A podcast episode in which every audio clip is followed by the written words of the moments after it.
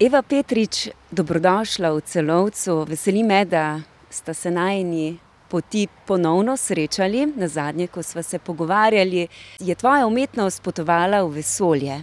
Ja, res je. se mi zdi, da sva se prav lani, nekje eno leto nazaj, pogovarjali. Tako je, spomladi. Tako. Ta dva dela, ki sta bila na Mednarodni vesoljski postaji malo več kot eno leto, sta se vrnili nazaj, devetega januarja na Elonovi Musk, SpaceX. In, ena je v bistvu nekako metaforično v večji dvanajstmetrski obliki, pristala v St Stephansdomu in je bila na ogled tam kot postni prt. Drugo pa pač naprej razvijam še v nove vonjave. V parfume. Tako je, ja. Ravno zdaj razvijam eno novo, ki je nekako nadgradnja te, ki je bila, na Mednarodni vesoljski postaji pač simbolično kot podatkovna banka, ki nekako, ja, shranja ali pa tudi komunicira to, kaj pomeni biti človek. Dajatelj in pač, vzajemno, si, delimo emocije. V tem smislu, ker mi je fascinantna povezava emocij z vonjavo. vonj nam v bistvu pričara na dan najhitreje emocije. In, zaradi tega me pač tudi zanima ta kontekst ustvarjanja. Blizu vam je tudi znanost, iz katere črpate za ustvarjanje v vaši umetnosti. Res je in pač tudi se mi zdi znanost, tehnologija bolj kot karkoli skoraj dandanes, tudi opredeljuje kontekst, tudi kontekst umetnosti.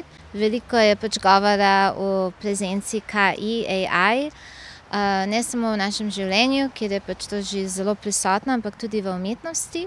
In, se mi zdi pač tudi seveda zanimivo pač tudi to, pogledati v kontekstu ustvarjanja in kaj pomeni, kaj bo pomenilo kreativnost v naslednjih letih. A se bo ta pojem spremenil ali bo še pač deležen stoprocentno od posameznega človeka ali bo postalo to neko hibridno, sožitje s KI.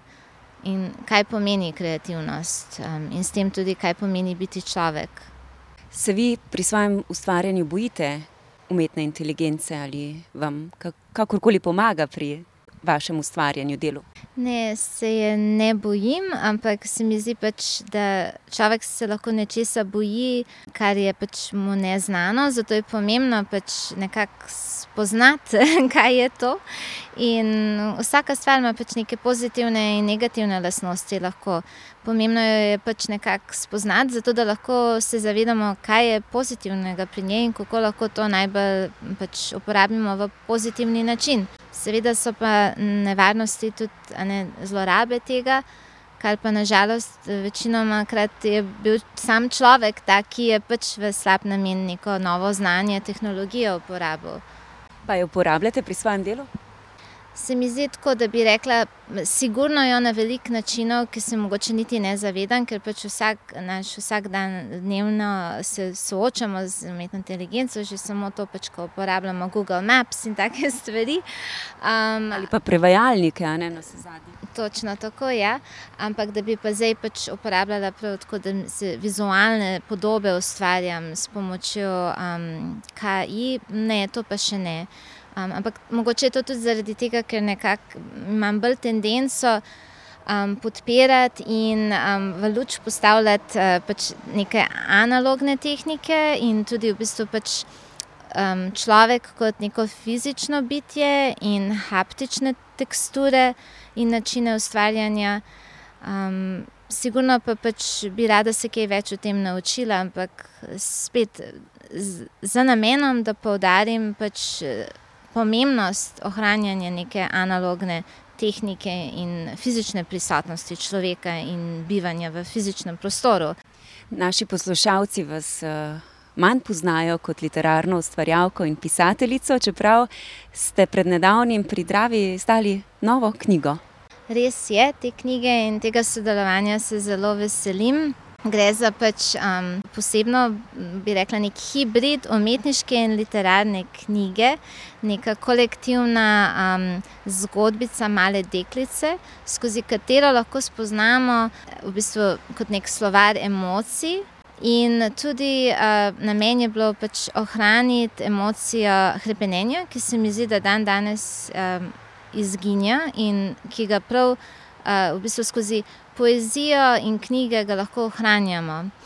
Um, istočasno je pa pač zelo močna plat knjige, vizualna plat, kjer gre za opus fotografij Shadows and Puppets, Lutke in Sence, kjer so združene v dialog senca, senčna podoba in telo kot lutka.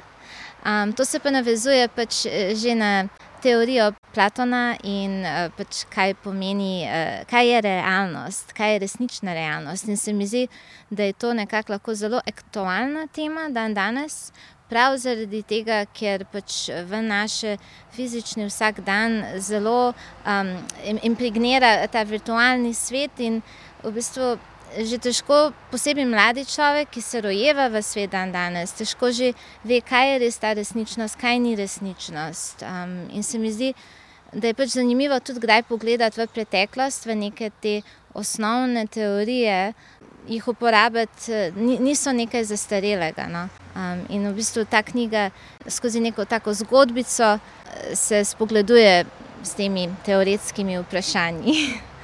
Ja, naslov je pa v angliščini Apple Girl, kjer je prva črka A kot afna, torej Apple Girl Squared, to be a shadow or a puppet. Jabočna deklica, biti senca ali lutka. Vam je angliščina eh, skoraj kot materinščina, slovenščina. Doma ste po celem svetu, kje pa ste doma v srcu? Kje je vaša umetnost doma? Ja, dobro vprašanje. Se mi zdi, da mi je res umetnost, čutim kot svoj dom, um, v smislu pač, da poskušam občutiti stvari in ljudi in situacije. In to mi je zelo nekako udobno. To je pa v bistvu lahko kjerkoli. Sej okolje je več ali manj, se najdejo neke stične točke. Um, odvisno je pač, kako jih mi nekako ponotranjimo in kako jih dojemamo, ali pa kako se počutimo notri in kako potem navzven dojemamo to, to zunanje okolje, kako ga dojemamo. Zelo mi je blizu narava. In pač narava sestavlja naš planet, zato nekako v naravi se najbolj doma počutim. In Slovenija je pa tako res, mi zdi, ena najlepših držav, ki ima ogromno lepe narave. Torej bi rekla, da sem se rodila kar na pravem mestu. Eva Petrič, eh, upam si vas vprašati, kakšne imate načrte še za letošnjo jesen, kaj vam bo jemalo največ eh, vašega časa? Ja, letošnja jesen um, bo, po mojem, kar um, naporna, imam kar precej projektov, tudi večjih. Kot na Frankfurtskem sejmu, kjer me pač zelo veseli, da lahko Slovenska, Slovenija je pač časna gostja in ima svoj paviljon prirejam pač večjo instalacijo, ki ponazarja kolektivne možgane in prav to, kar sem pač rekla, da ne, a, knjige, poezija nam pomaga, da ohranjamo um, emocije, hrepenenje. Um, tako da to bo kar izziv um, za postaviti to večjo instalacijo, potem pač mi zdi, da tudi knjiga pridravi. Um, in tudi uh, prevod v nemščino mojega romana Škatla brez kože lepteča, ki ga je izdala leta 2009 uh, Mohorjeva družba, zdaj bo išla v nemški verziji pri Looker Verlag. Um, potem pa tudi imam projekt na japonskem v muzeju Sakaide uh, na temo Alpski svet in um, tudi še mnogo drugih uh, projektov, ki se pač uh, vedno pokažejo. Tako vas bo pot tudi ponesla k nam na Koroško, ne? s številnimi projekti in tudi upam, da s kako predstavitvijo.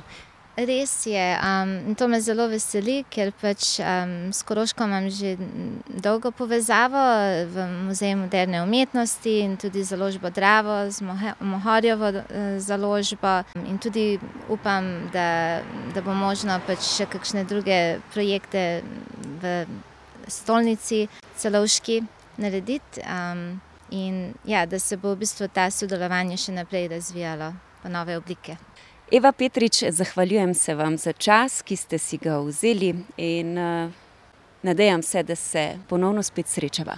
Hvala tudi vam, tudi jaz upam, da se um, hitro ponovno srečava in še o novih projektih podebatirava.